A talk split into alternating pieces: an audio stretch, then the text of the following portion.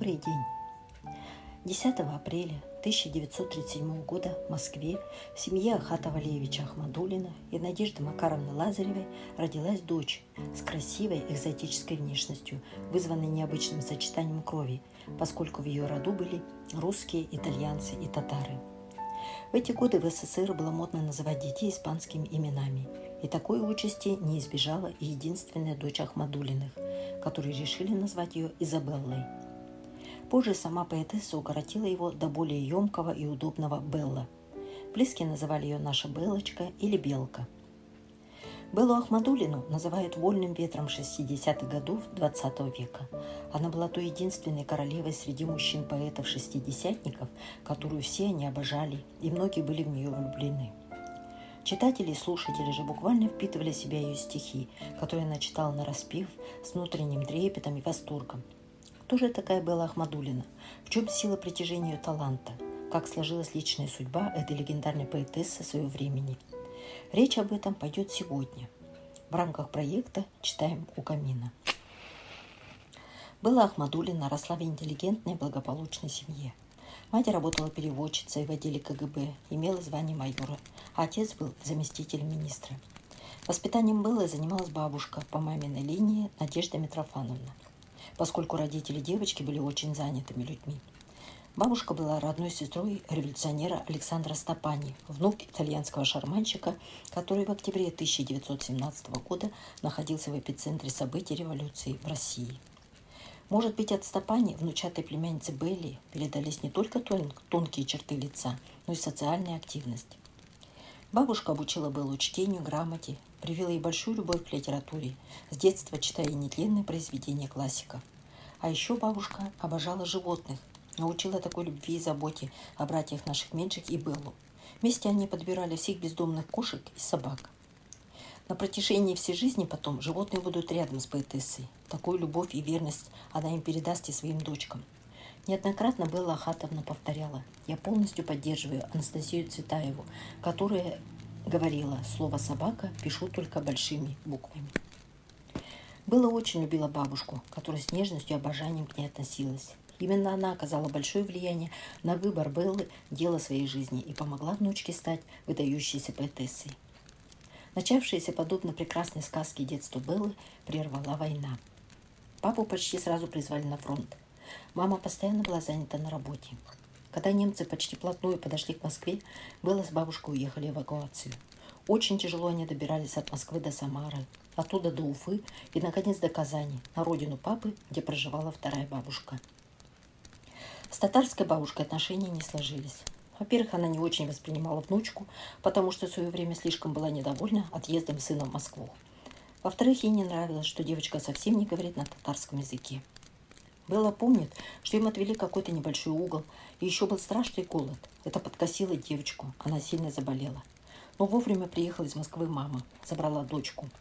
И в 1944 году Белла приехала в Москву и стала ученицей первого класса московской школы. Учебное заведение ужаснуло ее.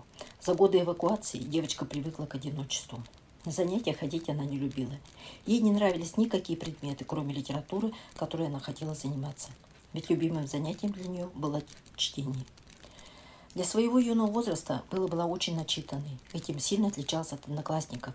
И читала она не детские хрестоматии, а русскую классику Пушкина, Гоголя и других. И писала очень грамотно, совсем без ошибок.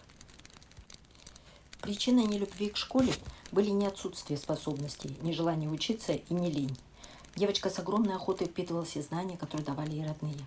Просто ребенку с творческим образным мышлением и воспитанием в семье передовой интеллигенции школьная жажда унификации казалась дикой. Белла с детства мыслила образами и в юности научилась переносить их на бумагу, тем самым выражая свои чувства и переживания – в школьные годы она начала писать стихи, сформировав к 15 годам свой собственный неповторимый стиль. Родители негативно отнеслись к решению дочери посвятить себя литературе и настояли на том, чтобы она поступила на факультет журналистики. Однако Белле не удалось выдержать вступительные экзамены. После этого она устроилась на работу в газету. Вскоре в этой же газете она начала публиковать свои поэтические творения – Через год она решила осуществить свою мечту и поступила в литературный институт имени Горького. студенческие годы у Беллы Ахмадулиной был такой инцидент, характеризующий ее как гражданина и как человека независимого. Когда стало известно, что Борис Пастернак стал лауреатом Нобелевской премии, в институте началась травля писателя, в которой она на отрез отказалась участвовать.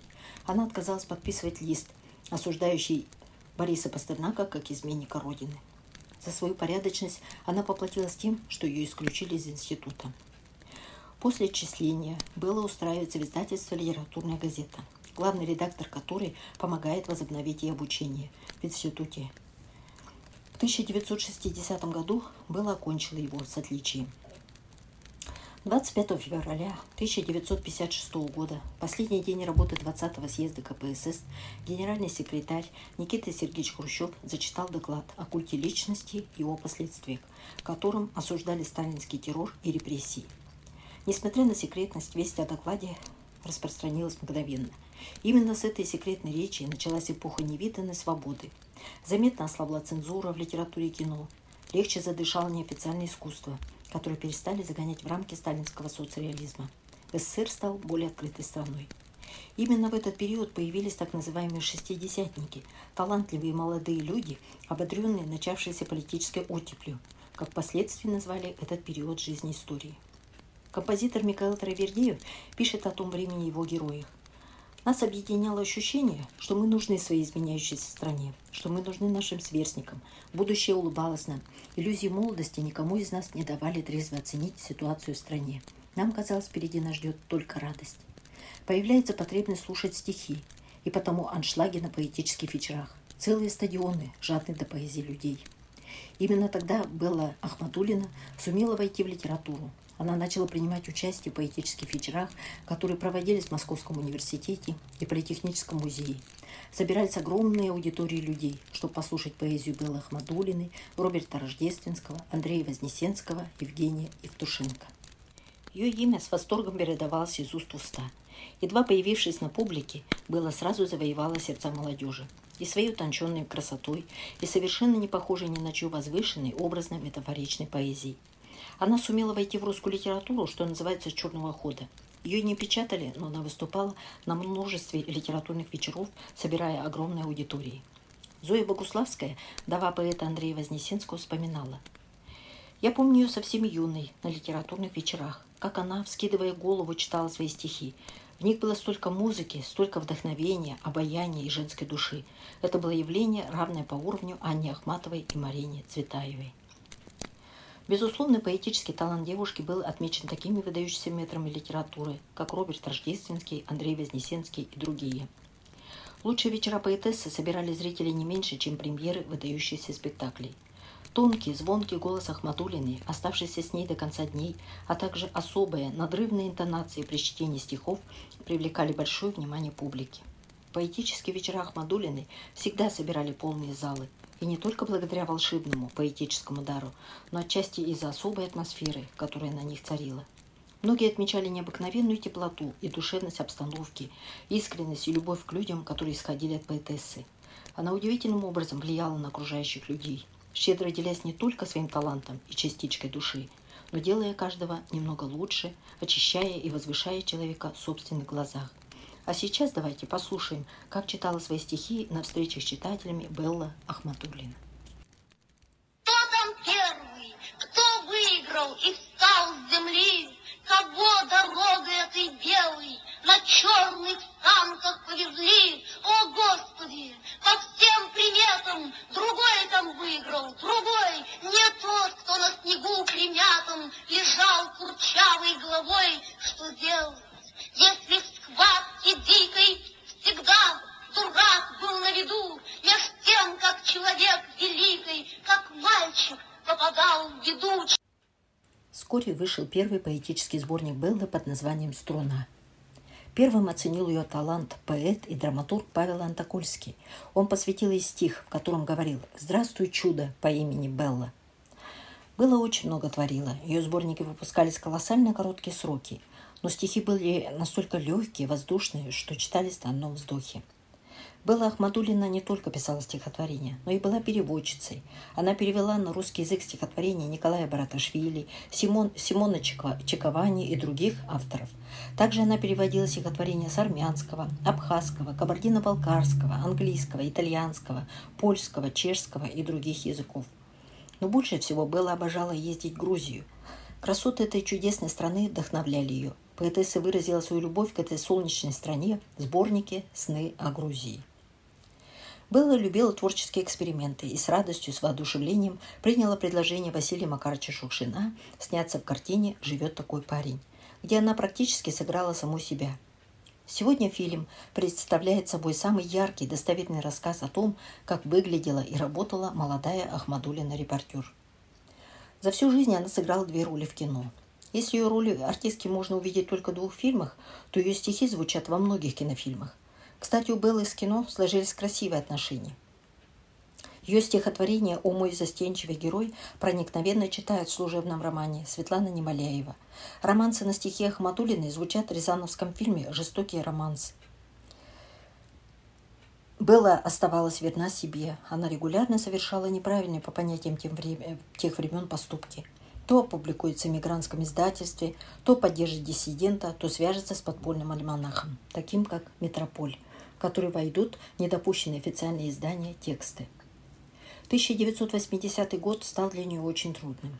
Ей позволяли ездить по стране с выступлениями. Но что она видела? Цинковые гробы с телами солдат, погибших в Афганистане, обезумевших матерей. Умер Высоцкий, уехали из страны писатели Аксенов и Войнович.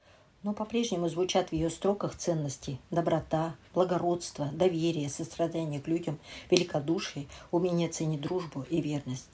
В сегодняшнем меркантильном мире такие качества встречаются редко. То, что она действительно продолжала традиции Пушкина, Лермонтова, Пастернака, Цветаевой, признавали многие поэты, в том числе Иосиф Бродский. Ей было свойственно восхищаться талантами других. Восхищалась она Мариной Ниеловой, Чулпан Хаматовой, грустила Высоцком и Акуджаве. Несмотря на трудности жизни, Белла Ахмадулина имела в характере озорство и юмор – и мультяжный герой, которого озвучивала Ия Савина, пятачок в мультфильме про Винни-Пуха, который пародировал манеру речи Беллы Ахматуллиной, Белла отреагировала гениально. Она позвонила актрисе и сказала «Спасибо, Ия, что вы подложили мне не свинью, а прелестного поросенка». В СССР выпустили более 10 поэтических сборников Беллы Ахмадулиной. По Советской России у нее вышло 15 сборников и собрание сочинений в трех томах. Ее стихи переведены на многие языки.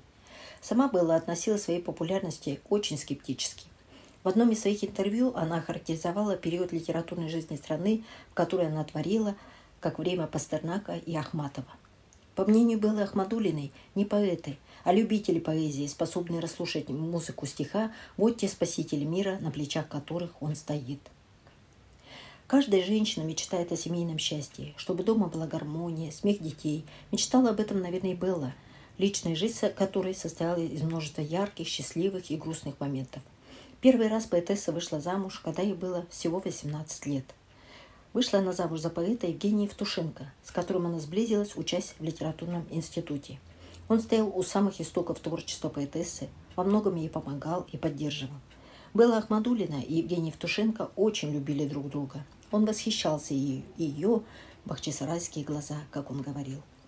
Но, к сожалению, жизнь без ссор под общей крышей влюбленные не смогли прожить. Ведь каждый них представлял собой целый поэтический вихрь, и личная жизнь молодых оказалась в заложниках у их собственных дарований. Супруги смогли прожить вместе всего три года. Короткие романы, неудачное замужество, казалось, никогда не закончатся в ее жизни, и Белла начала выпивать. От окончательного падения ее спасла встреча с мужчиной, который смог изменить ее жизнь к лучшему, вовремя поддержать и сделать счастливой. Имя этого человека Борис Мессерер, театральный художник. Он принадлежал к роду знаменитой советской балерины Майи Плесецкой. Сам Борис Мессерер тоже принадлежал к плеяде шестидесятников и, как никто, мог понять душевный настрой Беллы. Когда эти два человека познакомились, Борис не знал, что Белла поэт, но узнав, всячески поддерживал ее. После встречи с Борисом ее творческая карьера пошла в гору. С 1977 года она получила титул почетного члена Академии искусств и литературы в Соединенных Штатах Америки. В 1980 году она стала лауреатом Государственной премии СССР. Белла Ахматулина не признавала компьютер и по-прежнему писала свои стихи обычной шариковой ручкой, а муж подбирал эти рукописи по всей квартире, на листочках, салфетках и разных обрывках бумаги и сохранял их. За ее плечами было три брака, но счастье она обрела лишь в конце своей жизни в браке с Борисом Эссерером. Именно этот мужчина стал счастливой любовью Белла на долгие годы, за спиной которого она могла позволить себе быть слабой и хрупкой женщиной со своим необычным внутренним миром. У меня всегда было много друзей, общение с которыми занимало значительную часть моего времени. Но главным моим жизненным инстинктом было стремление хранить Беллу, ограждать ее от различных бытовых неурядиц, чтобы уберечь ее редкий талант, вспоминал Борис Мессерер. Но как бы она ни дорожила дружбой, любовью, вдохновенным общением, всего дороже были ей замкнутые уединения. Они были трудноотрадны и плодотворны. Без этих часов, дней, ночей, наедине с поэзией не было бы страниц, подписанных нежным именем Белла. Настоящим испытанием для поэтессы стали последние годы ее жизни. Она почти полностью утратила зрение, была вынуждена передвигаться на ощупь, и скончалась она от сердечного приступа 29 ноября 2010 года. Микаэл Таривердия вспоминал «Белла, Такая странная, бесконечно красивая, утонченно жеманная, но абсолютно естественная. Она никогда не наигрывала. Такое вот создание, такой вот редкостный, необычный цветок. Какая-то странная смесь татарской княжны и русской царевны. В ней не было простоты, в ней никогда не было понебратства. Сколько помню, мы знакомы так много лет, мы всегда были с ней на «вы». И мне всегда было странно, когда к ней обращались на «ты». Она как-то всегда от всего дистанцировалась при полной симпатии, расположении, нежности, поразительной красоты и совершенства женщины. И такой она и осталась. На этой ноте позвольте закончить нашу встречу. Читайте и перечитывайте замечательные, неповторимые, прекрасные стихи Беллы Ахматулиной. И в заключение предлагаю вам послушать песню из, теле, из телефильма «Ирония судьбы» на стихи Беллы Ахмадулиной в исполнении Аллы Пугачевой.